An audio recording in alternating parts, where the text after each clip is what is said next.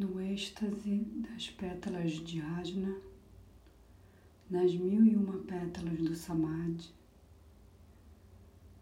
no doce motor do coração iluminado.